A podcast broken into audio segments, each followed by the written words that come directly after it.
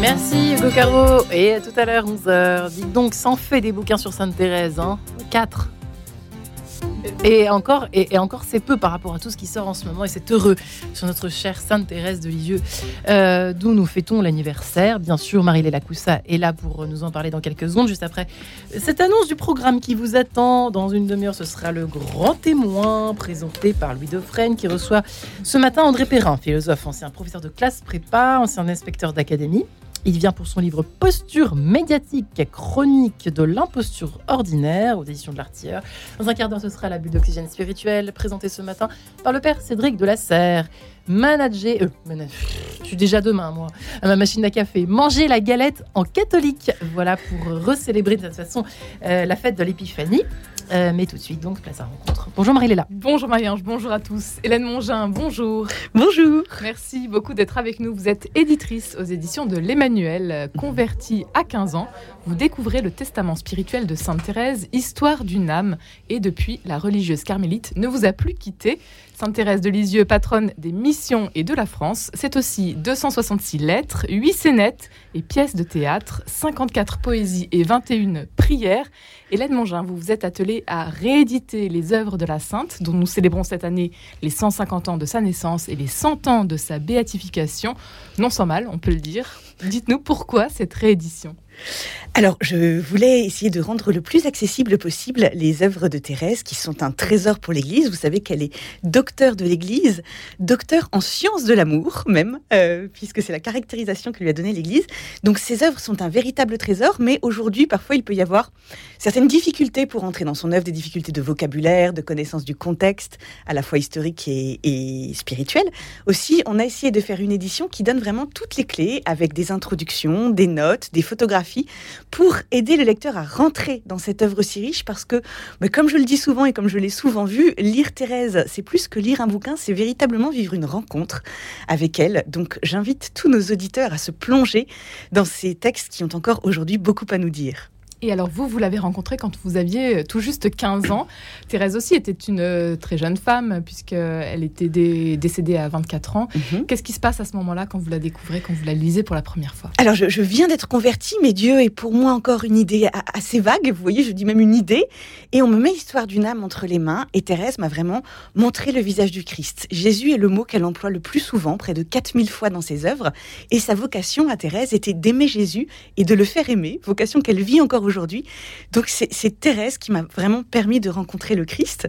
Et encore aujourd'hui, puisque je ne cesse de la lire, la relire, l'écouter, puisque vous savez que ses poèmes euh, ont beaucoup été mis en musique par Natacha Saint-Pierre, Pierre Eliane et tant d'autres. Et donc du coup, on, entre assez vite et facilement avec elle dans une forme de dialogue. Euh, parce que Thérèse est une sainte, je crois que c'est assez inédit dans toute l'histoire de l'Église, qui se rend véritablement présente. Euh, peut-être certains de nos auditeurs en ont fait l'expérience. on peut parler avec elle. Alors comment, comment ça se traduit chez vous, peut-être dans votre, dans votre quotidien, Hélène Mangin Alors bah déjà, euh, j'ai beaucoup de chance puisqu'en tant qu'éditrice, j'ai été payée pour euh, travailler les textes de Thérèse, donc j'ai beaucoup beaucoup lu et travaillé ces textes. Et puis vous voyez, ce matin, en allant à la radio, eh bien, j'avais dans mes écouteurs les poèmes de Thérèse, interprétés par Natacha Saint-Pierre. Et donc du coup, voilà, c'est pour moi c'est une amie et je pense que c'est le cas pour euh, beaucoup de gens. J'ai travaillé pendant longtemps à Lisieux, à la librairie du Carmel, à Lisieux où se rendent chaque année 700 000 pèlerins et beaucoup euh, du monde entier hein, me partageaient cette expérience. On les appelle les Thérésiens, petite secte de l'Église catholique, ou voilà, de personnes qui vivent vraiment une, relation avec Thérèse. Et, et c'est beau. Qu'est-ce qui vous fascine peut-être chez elle particulièrement? Euh, Tant de choses. C'est une femme de caractère. Euh, voilà, c'est, il faut penser que cette petite gamine de 14 ans, quand tous les hommes de l'époque lui disaient non pour rentrer au Carmel, alors que les carmélites étaient d'accord, elle est remontée jusqu'au pape pour obtenir euh, son, autorisation. Donc, euh, enfin voilà, une femme de caractère, une femme qui a beaucoup d'humour, une femme très tendre, et puis, enfin, quelqu'un qui a opéré une véritable révolution copernicienne dans la spiritualité de son époque et dont nous vivons encore aujourd'hui, puisque je pense que l'appel universel à la sainteté de Vatican II, par exemple, doit énormément à Thérèse, dont il faut rappeler rappeler que Histoire d'une âme s'est diffusée à près de 500 millions d'exemplaires, donc elle a eu une influence sur l'Église catholique absolument euh, hallucinante. Et c'est elle qui nous a rappelé que la sainteté, c'était pas une question de mourir martyr ou de, de poser des grands actes de vertu. Euh, donc elle a, elle a redéfini la sainteté, elle a redécouvert l'Évangile à une période où on le lisait très peu, et elle a redécouvert surtout la miséricorde euh, du Seigneur à une époque où on parlait plus d'un Dieu de justice en colère et vengeur. Donc, enfin voilà, il, y a de multiples facettes chez Thérèse qui méritent d'être découvertes. Sainte Thérèse de Lisieux, dont vous euh, publiez donc euh, aujourd'hui euh, les œuvres. Ça se, ça se présente donc dans une collection de quatre ouvrages. Mhm. Nous en plus, Hélène Mongeant. Alors, il y a Histoire du Dame, bien sûr, euh, que tout le monde connaît, donc, dont il faut préciser que ce n'est pas une autobiographie à proprement parler, parce que l'autobiographie d'une petite carmélite de 24 ans dans le fin fond de sa Normandie au 19e siècle, ça n'aurait pas passionné grand monde. Euh, non, ce que Thérèse fait dans ce livre, elle l'explique dès le début, je vais chanter les miséricordes du Seigneur. Donc, elle raconte l'œuvre de Dieu dans sa vie. Et c'est ce qui fait de ce texte euh, un ouvrage spirituel universel. Euh, donc il y a Histoire d'une âme qu'il faut lire. Si au début les lecteurs, ça peut arriver, sont un peu bloqués par son langage, un peu 19e siècle, petits oiseaux, petites fleurs, mièvre dit-on parfois. Je voudrais ici citer Gilbert Cesbron qui dit Thérèse, on dirait du sirop et c'est du sang. Donc il faut passer par-dessus ça et peut-être passer par-dessus la première partie où elle raconte beaucoup ses souvenirs d'enfance pour entrer dans ce qu'on appelle le manuscrit B où elle va tout de suite au cœur de sa spiritualité. Ça peut être une porte d'entrée. Après avoir lu Histoire d'une âme, je recommande aux auditeurs de lire les dernières paroles, euh, qui sont un peu la suite d'Histoire d'une âme, puisque Thérèse, atteinte d'une tuberculose à 24 ans, ne peut plus tenir son stylo, et ce sont ses sœurs alors qui vont noter tout ce qu'elle dit et tout ce qu'elle fait. Et donc, on est invité à rentrer dans l'infirmerie du Carmel de Lisieux, à s'asseoir à son chevet, et on la voit vivre sa dernière montée. C'est fascinant. On pourrait se dire que c'est quelque chose de triste, parce qu'effectivement, elle, euh, elle souffre énormément. Elle est à l'époque dans une nuit de la foi. Euh, euh, qui, enfin voilà, elle dit qu'il y a un mur entre le ciel et elle. Et pourtant, c'est là où elle va faire preuve d'une tendresse envers ses sœurs et d'humour également. Donc, ce sont des paroles extraordinaires. Euh, après... Les six derniers mois donc de sa vie euh, mm. à découvrir dans Dernières Paroles. Tout à fait. Ensuite, on continue avec ses lettres. Un ouvrage un petit peu plus gros que. Oui, parce que comme euh, vous aviez bien fait le compte au début de, l'émission, il y en a beaucoup. Alors là, c'est Thérèse accompagnatrice qui se révèle, puisque du coup, c'est ses lettres à ses sœurs, à ses, à ses frères spirituels, où elle explique à chacun justement ce qu'on a appelé sa fameuse petite voix spirituelle. Et je pense qu'il faut lire aujourd'hui ces lettres comme si nous en étions les destinataires. Euh, et ce sont de véritables trésors. On apprend beaucoup sur elle euh, à travers ces lettres. Oui, oui, oui, on découvre son humour une fois de plus, et puis toute la manière dont elle vit son quotidien au Carmel et dont elle accompagne les gens dans ce qu'ils vivent. Poésie et prière, c'est le quatrième ouvrage de cette collection. Voilà, donc c'est une tradition au Carmel que d'écrire des, poèmes euh, depuis Thérèse d'Avila. Donc Thérèse s'y est adonnée. Euh, alors, pour les grands fans de poésie, on va le dire clairement, ce n'est pas Victor Hugo. Euh, c'est pour ça que parfois ces, poèmes gagnent à être entendus, écoutés en chanson, euh, avant de rentrer dans le texte. Mais il y a dedans des trésors. Je pense par exemple euh, le, poème au Sacré-Cœur de Jésus, où elle parle de l'incarnation d'une manière extraordinaire, ou encore Pourquoi je t'aime au Marie, qui est vraiment un texte sur Marie assez indépassable.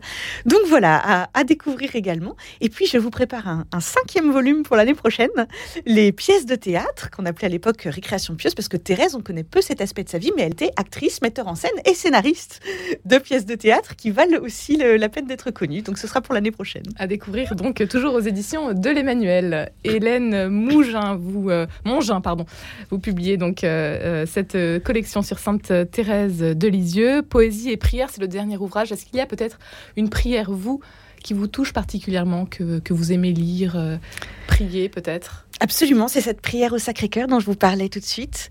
Euh, écoutez bien ce texte de Thérèse parce qu'il euh, est d'une profondeur assez insoupçonnée derrière les, les mots simples. J'ai besoin d'un cœur brûlant de tendresse, restant mon appui sans aucun retour, aimant tout en moi, même ma faiblesse, ne me quittant pas la nuit et le jour.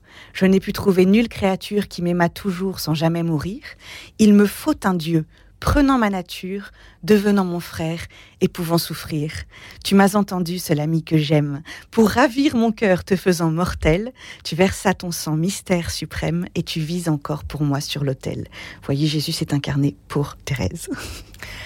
Hélène Mongin, 2023 sera une année sous le signe de la fête pour les 150 ans de la naissance de Sainte Thérèse, à laquelle d'ailleurs s'associe également l'UNESCO, qui l'a déclarée figure de paix.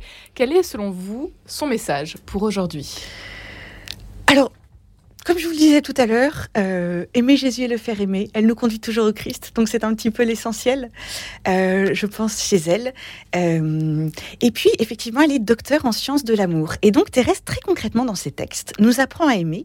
Je pense en particulier à la troisième partie d'Histoire d'une âme, qu'on appelle souvent son texte sur la charité, où elle nous explique comment elle aime au quotidien avec ses sœurs. Parce que, imaginez 20 bonnes femmes dans un hectare, ça incite à exercer la charité. Et donc, elle nous raconte par exemple cette sœur qu'elle ne pouvait pas piffrer. Vous savez, on a tous un peu cette expérience de quelqu'un que vraiment elle ne supporte rien chez elle, sa voix, ce qu'elle dit, enfin voilà. Et elle dit bon, je ne peux pas l'aimer avec des sentiments, comment vais-je l'aimer en acte et en vérité? Et à partir de là, elle s'exerce à toujours lui sourire, à lui rendre service. Alors vous voyez, c'est cet amour chez Thérèse qui est héroïque dans les petites choses, à tel point que cette sœur va, considérer qu'elle est la meilleure amie de Thérèse. Euh, et, et, Thérèse l'aura aimé. Il faut lire ce texte parce que ça a l'air tout simple comme ça, mais je pense que c'est vraiment un, entraînement auquel elle nous invite aussi à vivre au quotidien. Une sainte qui peut donc euh, encore nous surprendre en 2023. Oh que oui. Souvent on croit connaître Thérèse et quand on entre dans ses textes on la redécouvre. Donc vraiment je, je ne saurais trop vous inviter à la lire. Croyez-moi, vous ne le regretterez pas. Pour terminer, Hélène euh, Mongin, il nous reste encore un petit peu de temps. Peut-être, euh, on a déjà eu la chance d'avoir une belle prière, une autre parole qui vous a touché peut-être dans votre parcours alors, euh, souvent, vous savez, on, prie beaucoup Thérèse et elle a fait beaucoup de miracles. On a parlé d'ouragan de gloire, euh, en particulier pendant la guerre 14-18 où elle apparaissait dans les tranchées pour sauver les soldats. Enfin, il y a des histoires assez délirantes. Donc, du coup, parfois, on a un petit peu tendance à venir vers elle pour avoir notre petit miracle. Et Thérèse a dit avant de mourir à ses sœurs Ne croyez pas que lorsque je serai au ciel, je vous enverrai des alouettes rôties dans le bec. Déjà, j'adore l'expression. Ce n'est pas ce que j'ai eu ni ce que j'ai voulu avoir.